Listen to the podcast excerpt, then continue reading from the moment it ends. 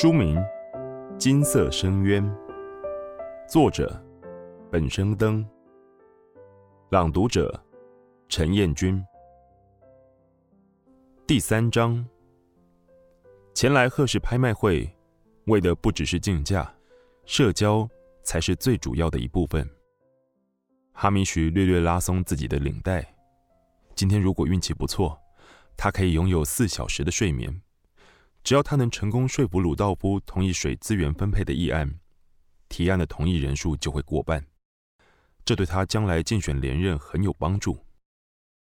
长官，副手低声提醒，哈米许回过头向迎面而来的宗法女性问好。女人伸出手，两人短暂交握后，女人就坐进他身侧，交谈的话语隐在热烈的掌声之中。鲁道夫的女儿今年正要入学，你猜她会去哪所学校？哈米许眉心一跳。我假设你对耶鲁大学很有说话权。身为杰出校友，可以这么说。女人不经意抚过自己脖颈上的珍珠项链。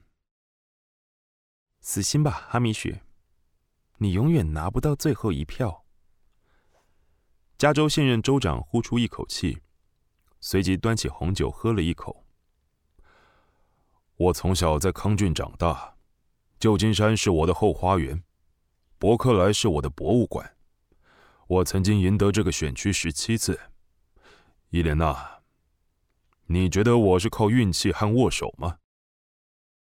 伊莲娜假笑一下，我以为是愚蠢兄弟会联盟，先随便拿一项议案预算作为失业救助补贴，用选票捆绑其他选区利益交换，拿下另一项议案。再继续给你的乡亲开空头支票，等要竞选的时候，议案的预算又可以拿来补助你的兄弟会。别以为我们不知道你在做什么。冷静点，伊莲娜，你在咆哮。哈米许懒洋洋地说：“我听说你对古埃及文物很有研究，不如我把十三号那个标下来给你玩。”你真是个傲慢自大的混蛋。伊莲娜咕哝一声。笑一个，伊莲，我可以保证你的佛州当地鳄鱼保护计划会多上一票。代价呢？我觉得白宫可以是我未来的职业目标。伊莲娜用看疯子的眼神看他，赢得小选区十七次就可以让你做白日梦。你真的是个傲慢自大的混蛋。十三号和当地鳄鱼保护计划。伊莲娜沉默了五秒，举起酒杯和对方轻轻撞击。成交。那是谁？伯纳随手指着最前排戴着面具的一对男女，看起来有点眼熟。加州州长和佛州众议员。莱纳斯只手撑着夹。你住在这里，好歹该认出其中一个。他们看起来不像古玩收藏家。伯纳怀疑的眼神在莱纳斯和楼下游移，因为他们不是古玩收藏家。那他们来干嘛？莱纳斯低笑：“你也不是古玩收藏家，你来做什么？”伯纳决定转移话题，这里不是他熟悉的战场，他更适合硝烟、肉搏和鲜血。他怀疑莱纳斯跟任何一点都沾不上边，他们本就不在同一个世界。你和我想象的不太像。哦，莱纳斯的尾音略扬。简直像羽毛般撩过人的心坎。我以为你会更冷漠一点，就像开车的那个人一样，利落无情，不要命。你也跟我想象的不一样。那是更好还是更差？我更喜欢那个会主动让路给我的男人。莱纳斯笑着侧手，他一侧身，远看就像被伯纳半揽在怀里。伯纳眨了一下眼睛。甩开彼此缱绻的错觉，那你一定很失望。失望你不打算再让路给我？一定有很多人愿意给你让路，可我只给你发了邀请函，所以你到底为什么要发给我？绕了一圈，还在同样的问题，伯纳决定单刀直入。我已经说了，我不会，不会喝酒，不会违法，还有别的吗？莱纳斯轻搔了一下耳朵。你真以为你只有这些功能吗，亲爱的？他的头往楼下一侧，看见下面那五个人了吗？他们可能要出事。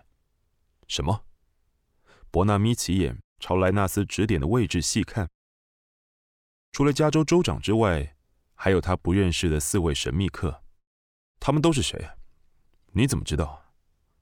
莱纳斯从怀里掏出一封信。我本来想说，和我来一发，我就告诉你。看来你是不会答应的。看吧。伯纳压住了心跳骤然加快的跃动，不去想那个提议有多么诱人。他状似平淡的展开那封信。信纸上用印刷体印着一行鲜红色的字：“不准卖掉十五号。”这跟他们有什么关系？你什么时候收到的？你应该报警。莱纳斯忍不住在笑，笑声很低很轻。橄榄绿眸却是纯然愉悦，仿佛听见了货真价实的笑话。我这行业报什么警？你以为你凭什么收到邀请函？你没有回答我的问题。那五个人都表达出了高度强烈的收购意愿。信是十天前到的。伯纳皱紧眉，这让他额头的纹路特别深刻。他一定很常皱眉，额间的纹路才会那么深。报警吧，我一个人不能同时看顾五个。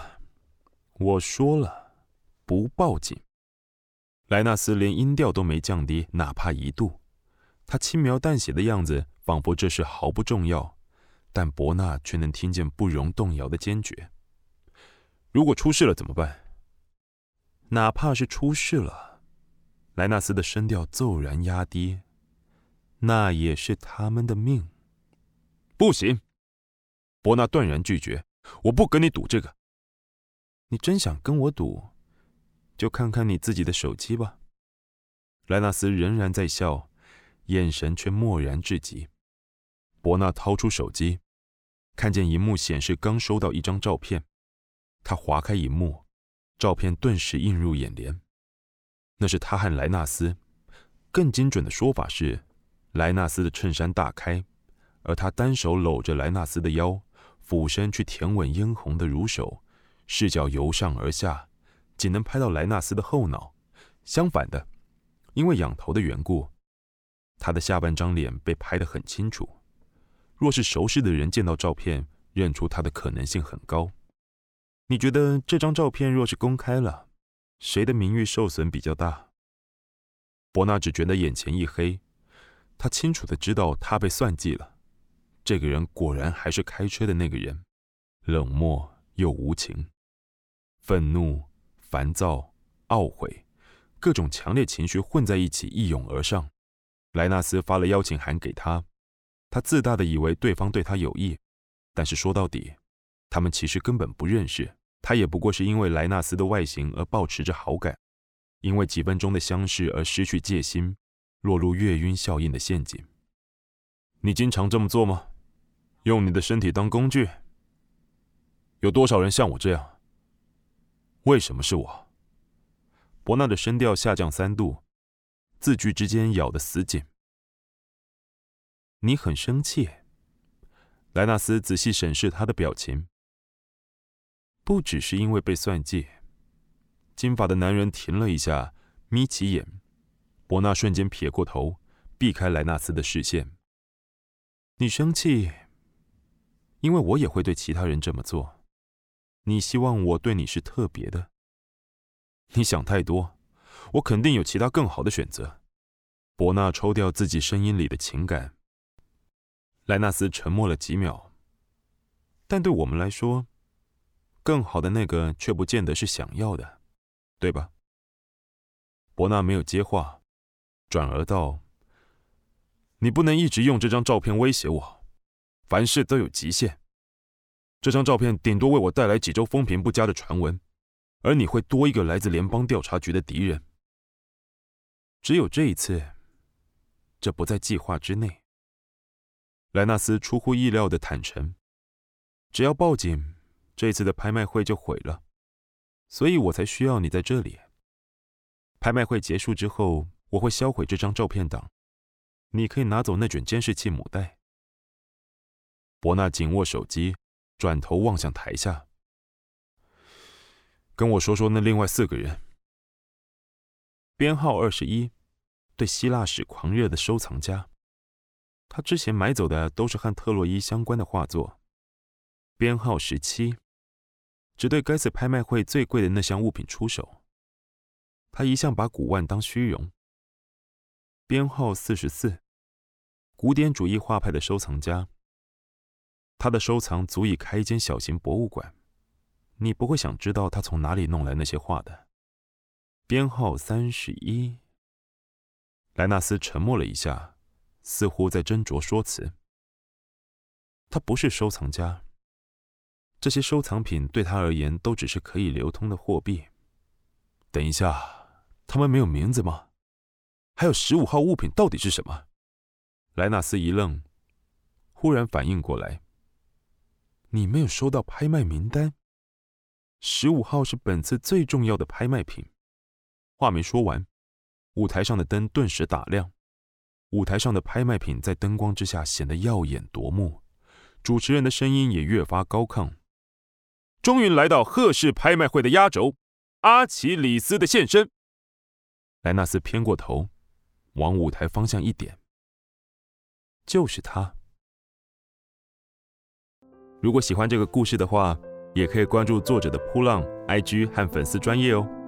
谢谢收听，下次再见。